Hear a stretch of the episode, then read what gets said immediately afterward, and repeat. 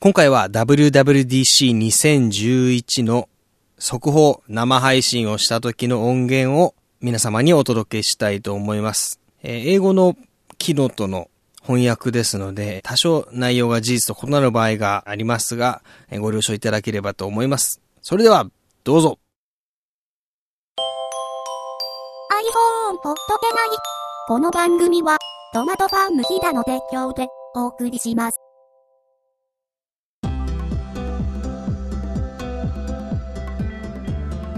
iPhone ほっとけない第58回目でございます。この番組は iPhone3GS を日本で最初に手に入れたトマト屋がお送りするポッドキャスト番組でございます。さあ今回はですね、今、6月7日、時間がですね、午前の1時46分ということで、えー WWDC2011 を目前に控えまして、えー収録をしております。まあ、今日はちょっと一人だと寂しいなということで、こちら、えー iPhone お得ない初登場でしょうかね。こちらの方にお越しいただきました。ちょっと自己紹介をお願いします。はーい。はじめまして、メグです。えっと、はじめまして。なんだっけ？はい。えっ、と、メグさんにお越しいただいてるんですけども、実はですね、この番組、女性がこうやって出るのはうん初めてかもしれないあ、です。本当にそうなんだ。あの、うん基本的にね、あの、男状態でうんやってる番組なもんで、いいですね。基本的にあのおっさんたちのこう、うん iPhone への愛情を語っていくっていう番組なんですけど、なるほど。たまには花がある放送をしないとねはい。あの怒られちゃうんでなれると。花になれるかどうか まあまあ、そこはまあメグさん次第ですけどもうんメグさんまあ僕よりはかなりいうんわゆるアップル歴はああ、そうだね。長いですよね、そうですね。今25歳なんですけども、はい小学2年生で初めて Mac を触って、はい LC575 が初めての Mac だったかな。だから漢字解く7の頃ですね。全然僕フォローできないぐらいもう昔の話すぎて で、まあでもそんなにガチでやってたわけじゃなくて、でも小ぐらいで、なんだろう、フォトショップうんうんうんとかね、使えてたりして、うんうんうんあと Mac ファンをずっと読んでた。マックファンってそんな前からあったんですか？あるのよ。で、今日、15年ぶりに Mac ファンを買って、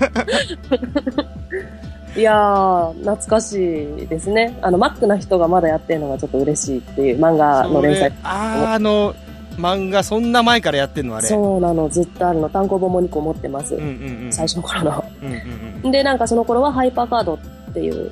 ハイパーカードって僕もで。ももう完全にハイパーカードはなんだろうもう伝説上の いや、すごいよ、あれ、本当にすごいよ。で、それうんをだから小学3年とか4年とかの頃にうん始めて、うんあの、連載に投稿して載ったりしてました。懐かしい。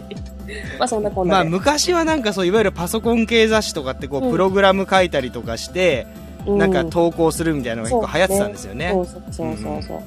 そんな懐かしいのだからもうアップル歴はもう何年 ?17 8歳からだから17年。年そうだね。ああとあのーあまりのあれに、あれですよ、私、クパティーノ行ってますからね。ーあれそうだっけ？うん。あクのー休日だったから、はいはいはいその、オフィスは閉まってたんだけど、うんうんちょっと侵入して覗いてきたら、うん警備員に追っかけられたっていうね。周りはあまりにうろうろしてるからそうそうそうそう。うんうんうんちょっとまあそういうかなりね、えーっと、毎年、あの、お布施を払ってるぐらいの、まあアップル。し信者、信者ともまた違うかな。全然全然。うん、そういう気はないですけども、なぜか毎年、えーっと、何ですか？やっぱあの、おしゃれなね、メールアドレスを使いたいっていう理由で、そうですね。えーそういう理由今は何でしたっけ？モバイルミーか。うん。お布施は払わなきゃいけないと。で、そう、だから今年、今年じゃない、今回の WWDC でね、なんか iCloud が出るとか言うけど、んんそれは、こう、一体モバイルミーをお布施を払ってるうん。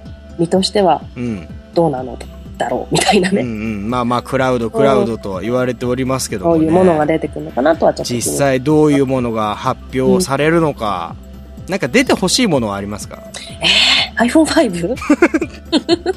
いや、だから一昨日ね、ちょっと私悲しい出来事があって、うんうん。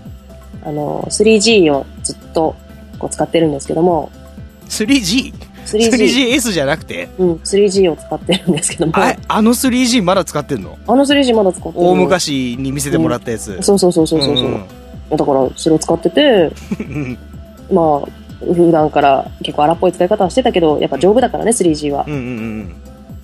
って思ってたら、まあ落としてですね、液晶が、まあ、えらいことになられてしまって。まあちょっと僕も写真を見ましたけども、はいまあある意味、均等に、均等に割れてましたね。結構かっこいいでしょ。結構あの、まあちょっと結構サイケイというかロックな感じに、そうそうそうそう。うん、割れてて。ハドックとかもちょっとかっこいい感じ。うん。まああれはだってもう使えないでしょ危ないでしょだって指刺さらない。いや、でも使ってるけど。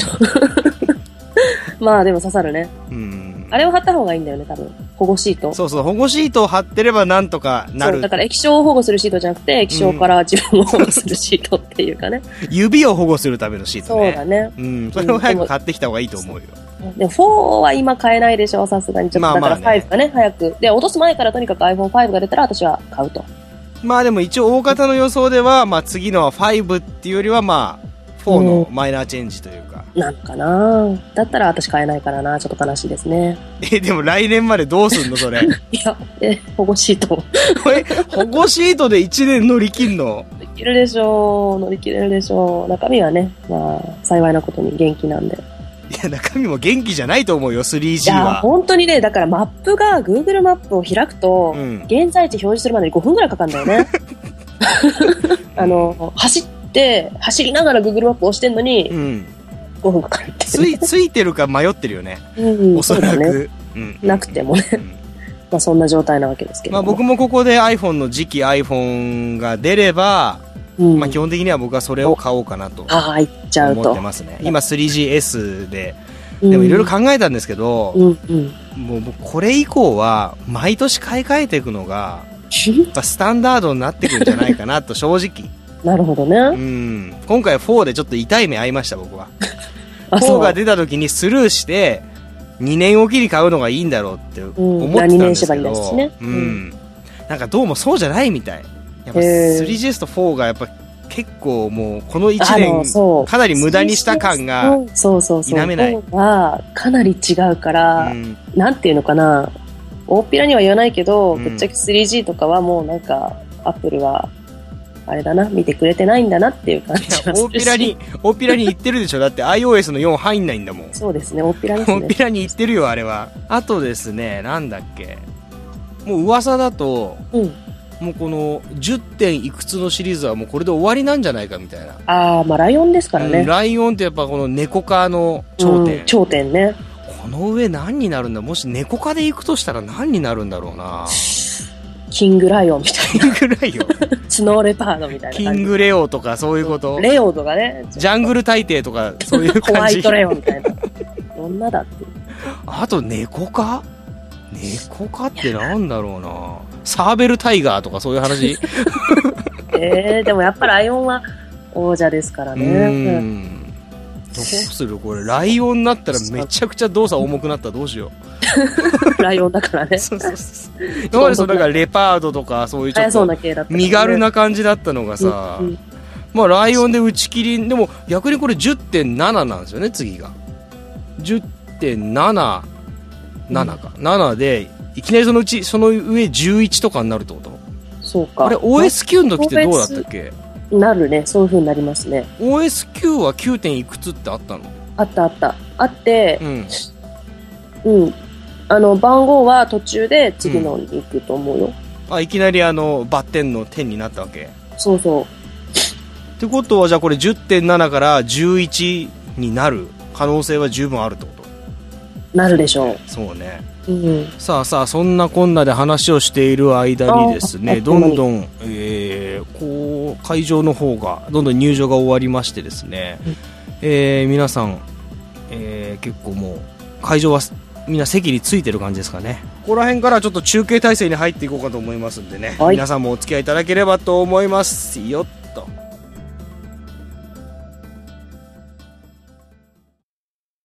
さあ、会場が暗くなってきたみたいですね。あ、スティーブ・ジョブズがステージにやってまいりましたね。じゃあ、行っちゃいましょうか。ススタンディングオベーションで始まりました。えー、ジョブズ、非常に元気そうな、We love you という言葉がうん出てますね。あ、ジョブズの写真が上がってきました。横顔しか見えないけど。結構元気そうですね。うん。あ、もうこんな朝早くに集まってくれてありがとうって、お前が呼んだからだろう。ジョブズがすごいぬらりひょんみたいなか顔に見えるんだけあど。、本当だ。やっぱ細いわ。なんかや、何ちょっと頭が大きくて、頬はやっぱちょっとうこけん。てんのかな。ダメだ、ぬらりひょんにしか見えなくなってきた。この格好が。ちょっと体勢も、そうそうそうそうう。そう。杖とか突き出しちゃいそう、こ本れ。当だね。お、今日は3つのことについてお話をしていくそうですよ。OS10、Lion、iOS5、そして iCloud について、その3つのことについてやっていくそうです。やっぱこの3つが気になっていく感じですね。最初はライオンから、おデモをやると。お、フィル・シラーが上がってきたみたいですね。あやっぱまあ、ジョブズはきっとここぞというところでまた出てくる感じですかね、最初と。基本的にここら辺からフィル・シラーが、えー主導権を握ってプレゼンテーションをしていくようですね。えー今回はライオンについて10の新機能に限られてしまいますが、ご紹介していこうということですね。うんデモをやろうと。うん。いい1個目は、ねえーマルチタッチのジェスチャーについてやっていきますと。えーマルチタッチのトラックパッドをずっと載せてきましたと、ラップトップに。で、えーライオンでまたさらに進化すると。マルチタッチジェスチャーのなんか、こ、このアイコンはちょっとダサい。これちょっとなんか、ちょっとやらしい。よくないやらねしい。。よくない、よくない。なんか、痴漢あかんみたいなそういうのに使われそうな。最強戦のポスターとかに使われそうな感じのね。ですけど。痴漢ですらないいう。2個目はですね、フルスクリーンのアプリケーション。え例えば iPhoto のような、まあ、iPhoto が一番まあ有名ですけども、フルスクリーンで iPhoto となどアプリケーションを作ることが、使うことができると。ラップトップに関しては非常に重要なイノベーションになるんではないかと。うんで、ライオンに関しては、えーこのデベロッパー開発者も、えーこのフルスクリーンモードを簡単にできるようにしましたか。簡単にできるように、ラライオンライオンを使えば、デベロッパーであれば、簡単にマルチタッチとかフルスクリーンのものをできるようになると。もう、アップルの純正のものはもうどんどんどんどんフルスクリーンができるようにあなあっていく。 iWork であったりとか、他の GarageBand、Safari、iTunes、そして次のものは、三つ目、 Mission Controlができるようになると。ほら、さっきのテクニックアイコンみんな反応してるよ。だよね。だそうだもんねね。あれはやっぱね、あの、加藤隆アイコンと名付ける形でそうそう 安全に。いいんですかねね。マルチタッチの方とか。えーと、ミッションコントロールは、えーエクスポーゼアスペシーズなど、うーんえーと、うん。えー、エクスポーゼとかスペーシーズをなんかまとめたりそうです、そうです。した機器思いの。出しました。ね。えーミッションコントロールのアイコン、確かに微妙だね。これは。あ、これ。あのね、ボコボコに殴られた人の顔みたい。なんかすごい悲痛な叫びを感じる、これ。あーみたいなああ、顔に見える。顔に見えるね。うん。今回アイコン面白いな、全体的に。アイコン面白いね。ちょっとデザイナー、頑張れ。なんか奇妙なおっさんが出てきたな、これ。え？な、なんだこれ、なんだこれ。ああ、なんか出てきた。何？頭。なんだこれ。 Photo Booth。あ、これ Photo Booth なんだ。うん、 Photo Booth でやったフルスクリーンモードの Photo Booth だ。いらなくね？だなんかさっきからこの2本指のピンチでの。どんなグワングワン動いてるかみたいな、この Mission Control のデモをずーっとやってるみたいですね。こう指をぴょんぴょんやると、やっぱりよほど軽快に動くってことじゃないですか。なるほど、なるほど。次は、えー、 Mac App Store についてのお話ですね。PC ソフトの販売数でいくと、えーっと、ベストバイやウォルマート、オフィスデポを抜いて1位になりましたと。なんと、ソフトウェアの売り上げでは、オフィスデポが4位、ウォルマートが3位、ベストバイが2位、 Mac App Store 1位になりましたと。まあ、おそらくこれは、あれなのかな ?Mac 用ソフトの売り上げ数、しかも数じゃないかな販売金額じゃなくて、えっ、と、Mac App Store はライオンに標準で搭載されますと。また、えーアプリ内課金もできるようになると。そして、プッシュ、プッシュ通知もできるようになる。はあ、はあはあはあああ、マックに。やっぱアプリ内課金ってのが一つ、まあ今 iPhone とかうん iPad ではできてますけど、それと同じようなことができるようになると。うんうんなるほどね。次に関してはランチパッド。ランチパッドについてお話をしましょなんすか、それ？そればっかだな、私。このアイコンの感じあんま好きじゃないな、私。う。うん、このメタル調のね。ねそう、どうもね、さっきの最初の痴漢アカンを引きずってるね。あそこからなんかおかしいと思っただそうなんんだよね。今回、ちょっとこのね、なん感かロケットっぽいやつなんだけど、なんか魚みたいに見えちゃじうんだよな。そうだよね。マンボウとかだよね、これね。マンボ いいですね昔あのね、星のカービィっていうゲームに、うん。こういうね、マンボウ型星のカービィ2っていうゲームボーイのゲームにね、あカインっていうね、キャラクターがいるんだけど、は あすカインはちょっとシュッとした感じに似てるんだよね。でも誰もこれはね、共感してくれないと思うんだけど、誰か一人ぐらい分かってくんないかな。また、次の機能ですね。レジューム。レジュームという機能が出ましたね。この電源アイコンをちょっとだけいじりましたみたいなね。だからまあこれに関しては今までのスリープともまた違う概念が一つできたようで、MacOS を再起動したりとかシャットダウンする場合であっても、そのアプリの中に関してはもうその場で一時停止されてるような感じ。これも多分ね、使ってみると非常に便利なんだ難しいこと言うけど、そうね。それ便利そうだね。この、多分アプリの終了っていう概念をそうそうそうそう。変えちゃったよみたいなねシステム自体は、えっ、と、終了したりとかがあるんだけど、うんっていうことでしょうね。あ何もユーザー側は、特に何か意識して保存ボタンを押すことがなくても、どんどんオートセーブをされていくと。すげえ。多分でもタイムマシンそうそうそう。と同じ考え方多分何個かバージョンを変えれるんだろうね。バージョンだろうね。すごいねうん。これまで、どれほどの人が、そうですねこれをなんとかうん根本からなんないのかって思ってたんだと思うんだ。イラストレーターとかフォトショップ、でもなんかアドビ系のがこれしっかり動くのかな、ちょっと怖いね。なんかぶつかりそうな気がすんだよな結構。衝突しそうで嫌なんだよなあとすでにやっぱバージョン管理できてるうん。ソフトとかはどうなるのかなっていう気がするね。うん、確かに、そのオートセーブっぽい機能がついてると、二重にオートセーブになっちゃうから、基本的には差分の管理でやっていくので、データが膨大になることはありませんと。あ、なるほどね。うんうんうん。あくまで差分をやると。確かにこれ毎回毎回、これ文章だからいいけど、それこそね、イラストレーター。そうそうそうそう。毎度毎度コピー取られたら半端ないことになっちゃうもんな。えーと、そして古いバージョンを取るにも、えーやっぱりタイムマシンのようにこう、ダーンと後ろにね、奥行きのあるような画面でいけるみたいですね。アプリを落とすときはもう保存しますかとは聞かれないらしいですよ。うーん。OS が自動でどんどん保存してて、あとはユーザーが開くときに都合のいいバージョンを開けばいいっていう。すべて保存していて、開きたいときに開きたいものを選んでくださいと。なるほどね。うん結構概念変えちゃってますね、これうん。うんうんうん。だからもう保存っていうボタンがもうなくていいと、もはや。うんまあ、それこそオフィスうんは自動保存やってきたけども、概念から変えようとして。だからマイクロソフトのオフィスとかの次の、この、ね、ライオン対応版とか、うん大変じゃないかな。ぶつかるよな。でも乗っけるんじゃないかな。あの、会ったことあるんだけど、うんマイクロソフトの Mac 担当の人に。はいはいはい。あの人たち、初代にいてう、んうんうんあの人たちだってさ、うん Windows 使わないじゃん。うん、そうそう。Mac しか使ってないじじゃん、あの人たちり。するね。あの、マイクロソフトの Mac 向けの作ってる人たちは基本的に Mac 好きだよ。ただの Mac 好きだから。ただの Mac 好きだよね。面白い。絶対乗っけるよ。うん。Next Future AirDrop。なんだ、AirDrop。なんだ？アイコンが楽しみですね、これ。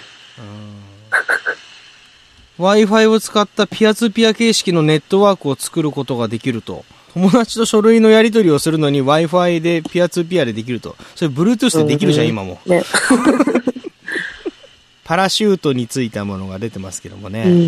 もう USB メモリはいりませんと。うん。うん。今まではそうだよね。共有。にして、なんちゃらかんちゃらってやってたけど。物理的に近くにいる人と USB メモリを介してやるような手軽さであったり安全性を持ちながら、まあ、問題は Mac ユーザーばっかりじゃないっていう。でもこれボンジュールのことがあったから、ん？ボンジュールのことってどんななん感じかボンジュールでこう Windows にもボンジュールって実は入れれるようになってて、ああ、そうだよね。うん。ああいうのもあったから、Windows 側もあるかもしれない。エアドロップの画面、非常にグラフィカルで、楽しい感じのものになってますね。暗号化対応だったりとか、非常にやっぱりセキュリティに気を配ってるようですね。次の機能はメール標準のメール機能が大幅に変わったようですね。iOS であった、あの iPad で使っ、メール使ってる方だったらもう多いと思いますけども、えー それに近いものがいっぱい出てると。検索機能が非常に、えーレベルが高くなったと。サーチ能力が高くなったと。私愛用してんだけどさ。本当に？うん。まあ、使いづらいよね。言うても。会話モードという形でできると。これはあの iPhone とかの。SMS とか MMS アプリみたいな感覚でしょうかね。結局この10番目の機能は実はメールアプリなんですよね。そういうことか。そうなるとこれでライオンのパートはほぼ終わりということでいいんですかね。うんねフィルシランの横にバーチカルテキスト、これ縦書き対応じゃないですか。ちょっとこれ日本人的にうんは。標準の縦書き対応が、OS の提供、Mac App Store オンリーですね。 Only Mac App Store です。 No more discs。えーと、もうもはや、最もあなたたちに簡単なアップグレードの方法を出しましたとやっ。ちゃいましたね。さあ、皆さん、えー気になる容量ですけども、えー、4GB の OS を皆様に、えー提供すると。えーみお店に行かなくても 4GB をダウンロードしていただければ非常に簡単にアップグレードをしていただけると。非常にね、あのー 4GB と、まあ、うちは今田舎からね、ADSL で繋いでるわけですけれども。さあ、こちらですね、えー、新しいライオン、お値段発表いたしましょう。29.99ドルですね。29.99ドルで、しかもこれまでは、1台ごとにとかではなくて、あなたの Apple ID すべてにおいて、これは使えるとだからあなたの Apple ID の中では何台でもインストールできるってことかな？えーっと、デベロッパー以外の方には7月にこのライオンは提供されるという情報が入ってきましたね。もう、もう、あ、もう iOS5 の話になっちゃった。早いな、早いな。早いな。もう、もうすぐの話になっちゃった、これ。えーとりあえず4ギガをダウンロードできる回線を7月までに揃えてください。用意しろと。はい。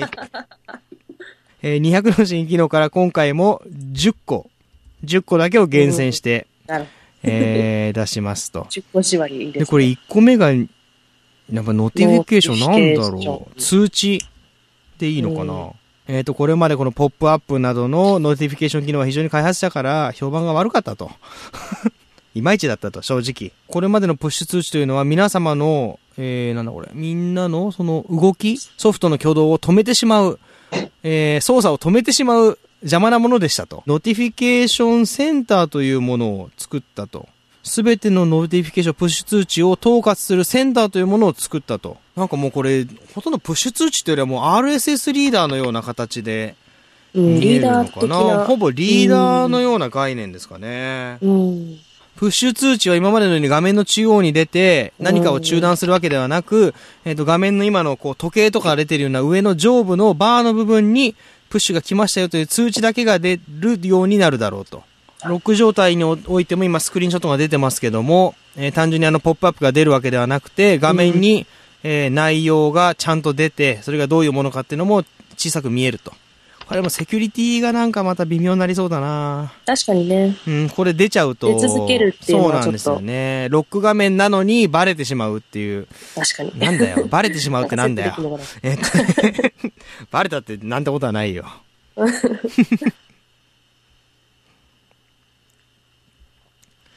これでもちょ、ちょっとこれは機能でオフにできた方が、僕のですね、使ってる昔からの、あの、普通の携帯もですね、メールが来るとですね、背面ディスプレイに誰から来たかと、最初の一文が出ちゃうんあ、ですよね。はいはいはいはい。あるね。なんかちょっとヒヤッとしたりとかするわけですよ。うん。なヒヤッとしないように行動してれば、そうだね。そうすればヒヤッとしないよね。そう。そう 何の話や。次のものは、えー、NEXT はニューススタンド。ニューススタンドという機能が出てます。今デモをやってるようですね。うんえーデモって書いてありますねデモって書いてありますね。様々なニュース。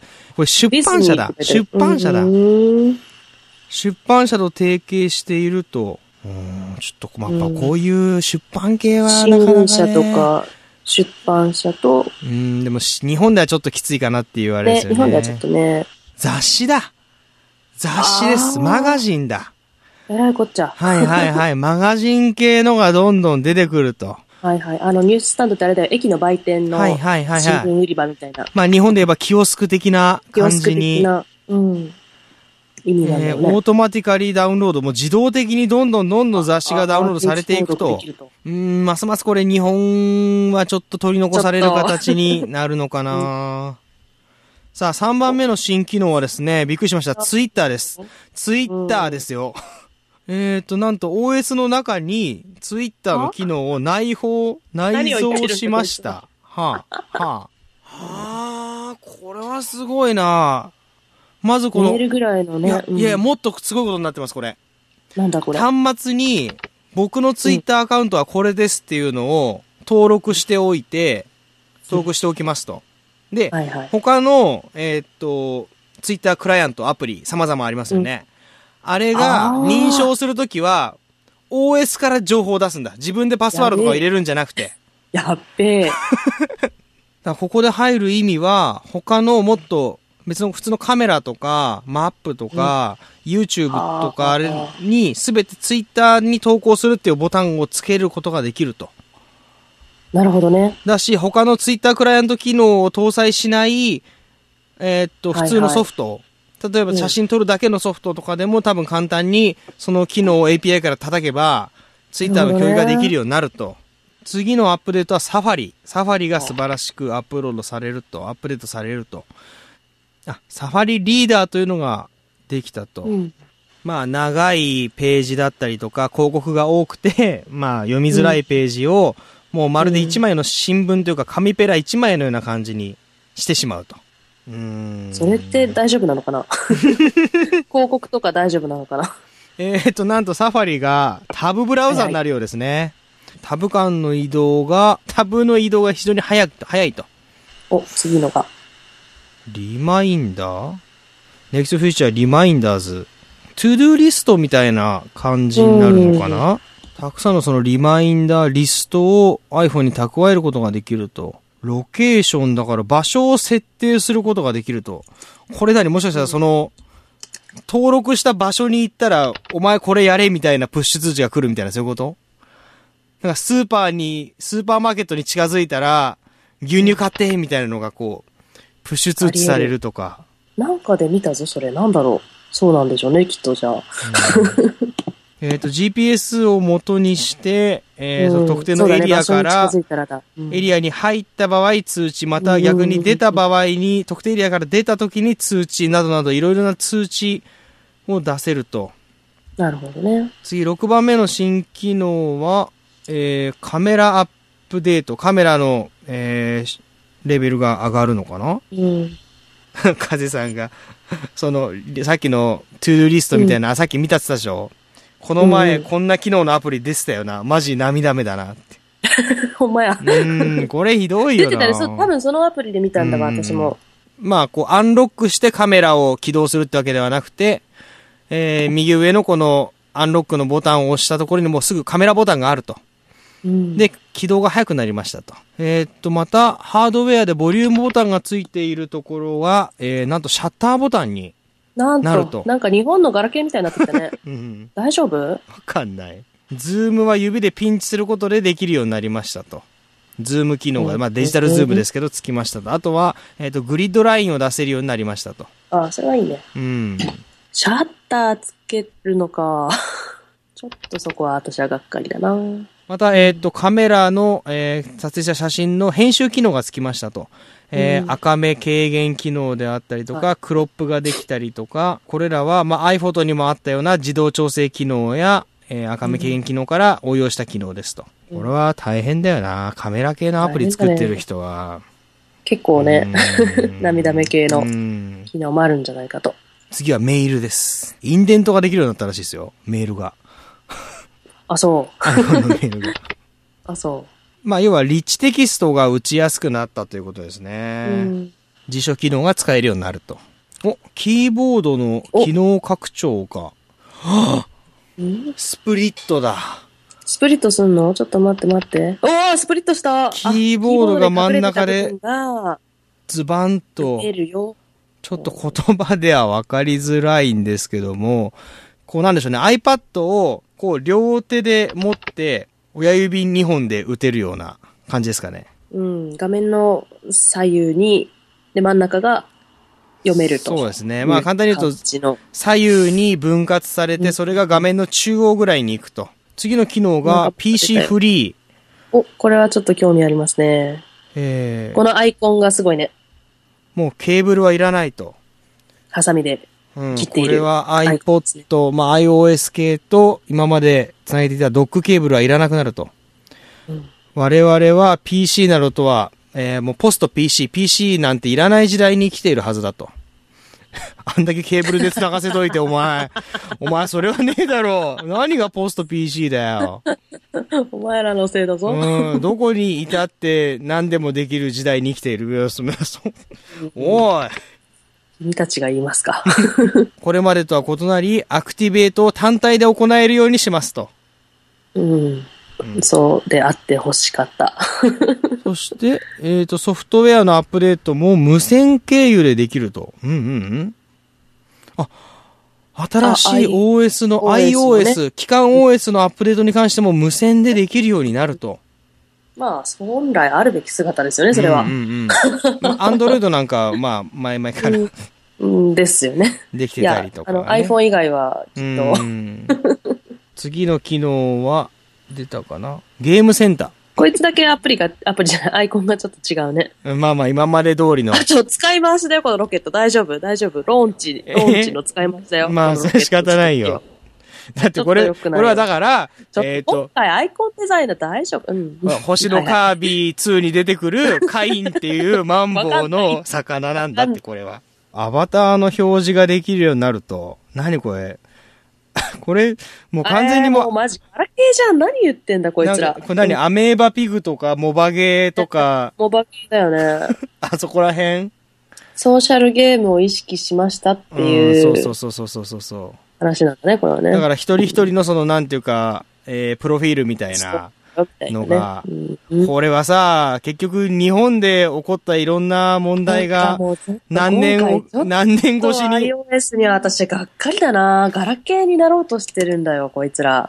全部や入りだでしょ？私マジでさ、ゲームのリコメンデーションって Facebook やってても Mixi やってても思うんだけど、うん最低だと思うね。うんうんうんうん。マジで。でもね、やっぱそれは、俺もそうだけど、やっぱゲームやらないからじゃない、まあそうだけどさ、どうなんだろうやっぱゲームやる人にとっては違うのかなでもソーシャルゲームはさ、やっぱちょっと違うじゃない。うんゲームやるっていううん概念もまたちょっと違ってさ、はい、続いての機能、iMessage という機能が出てますね。iMessage、なんか見た感じは MMS のアプリと同じような感じなんだけど それも。進化版ですかね、じゃうんあ。iPad ユーザーとか iPod Touch ユーザーが、なんちゃらかんちゃらと。そうね。すべての iOS、だから今までの、えー電話番号とかそう、メールアドレスとかそういう概念ではなく、すべての iOS ユーザーの間で共通で使えるメッセージのアプリケーションだと。イうん。ンスタントメッセージじゃないの？スカイプとかでチャットするような感じ？テキストや写真、ビデオなど様々なものがお送れるようになっていると。えっ、と、ここまで200以上の機能のうち、えー10の機能を紹介してまいりましたと。iTunes の AirSync? ん ?Wi-Fi で iTunes のライブラリと繋がることができますと。それすごいでかいじゃん。うん、なんでこれを10の機能に入れなかったんだよ。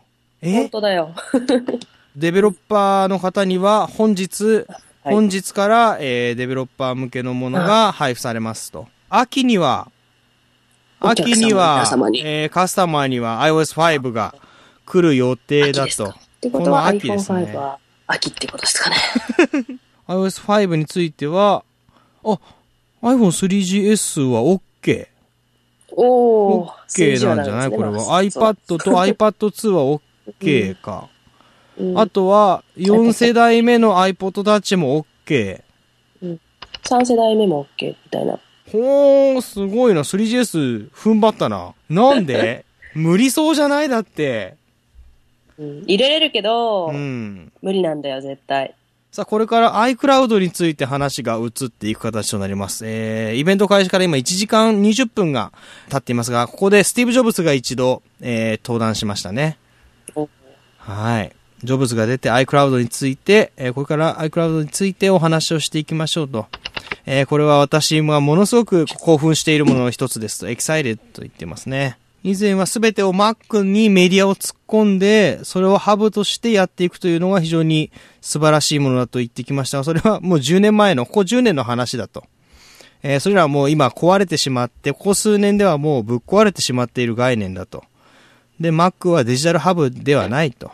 写真やビデオなどはどこにいても使えるような形にしたいものであると。えーその、その上で、デバイスがこう Mac と、えーうん関連付けられて同期していく、同期してされているという状況は非常にクレイジーな状態だと。同期というのは非常にクレイジーだと。何、今更何を言うとるんですか 同期させてるやつはどうかしてると。えーそれで、それ、なので私たちは非常にグレートなソリューション、解決策を、えー用意しましたと。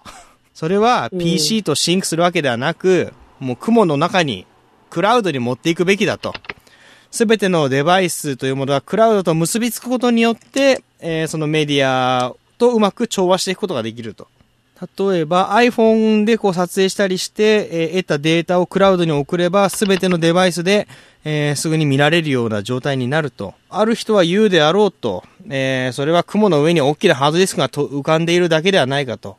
いやでも私たちはそうは思わないと。Apple はそれ以上のものを提供していくと。iCloud とは、クラウドというそこの中にコンテンツをたくさん搭載していると。そして、そして自動的にそのクラウドと、えー各デバイスを同期していくと。そしてすべては何も設定の必要もなく、えー同期という形で全てがオートマティックに自動的に、えーシンクされていく。えー設定なしにオートマチックに同期をされていくと。えー我々 Apple は MobileMe というものを経験してきたと。 MobileMe というものは私たちにとっては、なんだこれ、 Finest hour。 Finest hour。最高のうん。時間ではなかったと。はい。お布施は、えーそうですね。はい。えーこれまで、まあ、 MobileMe を通じて、えーカレンダーであったりとか、まあ、様々なもの、メール、アドレスブック、様々なものをシンクしてきましたと。新たに、iCloud というものを作るにあたり、これらの MobileMe の今までの機能はすべて、えー書き直し、洗い直しましたと。あ、そうですか。録音ファイル破損のため、えーここから一部データが飛んでおります。えー続きがちょっと不自然ですけども、引き続きお聞きください。ハイクオリティ 256kbps の AAC の非常に高音質な音楽で、音声で配信ができていると。えーまあこのように iTunes を、まあ iCloud に持っていくっていうことになるんですね。この考え方を iCloud っていう名前で統一したよっていう話なのかなって理解しようかな。そしてえー価格的にはもうフリーであると。えーはいはい。とまあ、iCloud のまとめというのをしていくと、各々のコンテンツ、いろいろな様々なコンテンツを無線で同期するということが、様々なアプリケーション、まあ、API を通じて、様々なアプリケーションを通じて同期することができると。で、API はデベロッパーに公開されますと。まあその一部として今出ているのが、まあ、さっきまで出た iWork であったりとか、まあ、この iTunes であったりとかが同期するようになると。これはクラウドというのがね、まあ一貫してもう話が出てないっていうので言うと、ストリーミング形式ではないっていうことなんですよね。そうだね。う。うんん。プッシュで他のところで買ったものの購入っていうのが、あくまでも本体にファイルとして保存するっていうことで、でもまあこれはやっぱり非常に現実的なとこなのかなとは思うんですけどね。そうだようん。やっぱりストリーミングで音楽を聞くってい 3G でねうのは、そうそうそう。この iCloud の容量は 5GB、5GB の制限がありますと。お、ワンモアシング来ました。ワンモアシングが来ましたね。とてもちっちゃなことです。なんだろう。えっ、と、皆さんが CD から取り込んだ音楽について、クラウドではどうしていくのか私たちは考えましたと。お大事だよ、それは。研究したね。うん。iTunes のマッチングサービス。iTunes に今現在ある曲と CD から取り込んだ曲を、えー、こう、照合、適合作業をすることができると。で、適合が OK であれば、同じ、同じ曲を iTunes からダウンロードすることができる。iTunes マッチの機能は有料ですって。月額ね。あ、ほか。有料なの ?24.99 ドル、年間、うん年間24.99ドうんル2500円払って、ば持ってた CD を保護された AC ファイルにまあ変換というか、変換というかダウンロードできるとダウンロード。できる権利を持つと。うんうん、あ、でも違う。without DRM だ。保護されてない。ここはもう DRM の関係のないものが出来上がると。うんそう、私最近 iTunes で音楽を買うことができないのは、うん。今 DJ ソフトのさ、トラクターっていうのを使ってて、はいはいはいはい。それが保護された AC が使えないんだよね。うんうんうんうん、だからもう一切買ってなかったんだけど、うんうんうんうん形なら、まあ、ありっちゃありっすね。だから別にその悪意を持った使い方以外でも、そのやっぱ DRM が邪魔になる場合っていうのは非常に多くて、本当にそうなんだよね。うんで、まあ、ジョブズ自体も非常に DRM がうん嫌いだから、うん。と皆様はこの Apple のこの iCloud に関して、えー速度が出ないだってとか容量が出ないであるような心配をしているようであれば、それは違うと。我々はこの新しいデータセンターを通じて非常に安定したものを、えー作っていると。そしてそれは非常にエコフレンドリー、あの、エコにも配慮したものであると。えー現在ですね、イベントが始まってから 約2時間が経過しようかというところですね。iCloud 非常にジョブズが、こう、肝入り企画という感じですかね。前の2つに比べてもジョブズがひたすら喋り続けてますからね。非常に熱のこもった話が出てますね。えー新しいハードウェアの発表はなく、基調講演がどうやらここで終わりのようですか？からまあ、新しいハードウェアの発表はなく、うん。んん。どうやら、Thank you very much ですね。なさそうですね。えーと、まあ、噂されていたタイムカプセルの新型なんかも出ずに、あ、ジョブズが、えー帰っていきましたね。あー納入ハードウェアね。はいはい。まあ、ちょっと終始、ぬらりひょんにしか見えないっていう、ちょっと、僕のね、感じと。まあ、今回ちょっとまあ面白かったのは、こうやっぱあのロケットがこう、お魚に見えたっていうところが非常に、やっぱまあ、全体的にアイコン？うんアイコンかな？アイコンはね、そうね、あの、気に入らないアイコンね、加藤隆とかね。ちょっとね、あの、アイコンに、あの、10個のアイコンにみんな名前をつけてほしいよね。やっぱ一番僕が衝撃的だったのは、あれかなんだっけ、あの、ニュー、ニュースストアじゃなく、だっけ？うん、ニューススタンド。ニューススタンド。ニューススタンドが、そうだね。一番衝撃的だったかな。新聞雑誌、そこら辺に、もう、もう、もう、ぶち壊す感じ。うん、あれこそ、ね、ああいう形であるべき、うんうん。もう、今からあるべきものだからね。雑誌をどんどん買ってはどんどん溜まっていく、うん。あれをデータにしたいっていうのはね。うん。逆にもう日本でガンガン入れて、もうなんか世界規模で週刊ジャ少年ジャンプとか売ればいいと思うんだけどな。本当だよね。だからそれこそ、世界で自分らの本が売れるって考えたら、そうそうそうそう。すごいようね。ん。そのわけではい本当に2時間お付き合いいただきまして、もう外も若干軽いですけどもね。えーありがとうございました。あのーなんていうか非常に今までと違う WWDC うん。かなっていう。まあ、とにかくソフトウェア、ソフトウェアってう。いうん部分と、まあ、確かに、あの、今、あ今回の WWDC2011 のこの表題というかテーマが、うんやっぱお iOS と MacOS についてっていううんことを、あれ、これ最初から出してたのは、うんある意味、正解だったのかなって感じね。うんその、何も言わずに、がっかりするよりも、まあ、出てた通りなのかなっていう感じのために、あえて出してたのかな。うんただまあ、あとはまあ一つ予想としてつくのは、まあ iOS の5が秋ということは、はい、はい。まあその前後に、えー次の iPhone が出るんではないかというのが、ぜひ、出てもらいたいものです。はい。ただまあその秋は、うん一。体いつから、いつなんでしょうか？まあ、立秋からね、秋とそういうことで。ですね。そこら辺をまあ期待しながら、まあ今日ははい2時間お付き合いいただきました。メグさんでした。ありがとうございまはい、したあ。りがとうございまあました。次は、あの、もっとディープな昔の、まあ、はいはいアップルの話とか、うんあの、iPhone3G がどれぐらい使えないかみたいな話からいろいろね そうですね。えー聞かせていただければと思うので、機会があればぜひはいはいぜひ、はい。えーありがとうございました。じゃあ、はい、まあ、こちらこそありがとうございました。はい。あの、眠いね。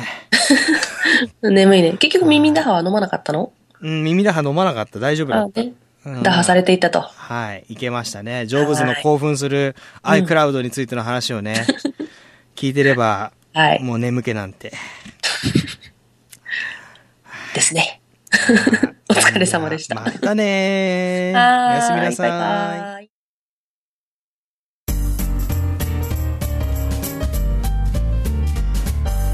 iPhone hot presented by tomato farmia dal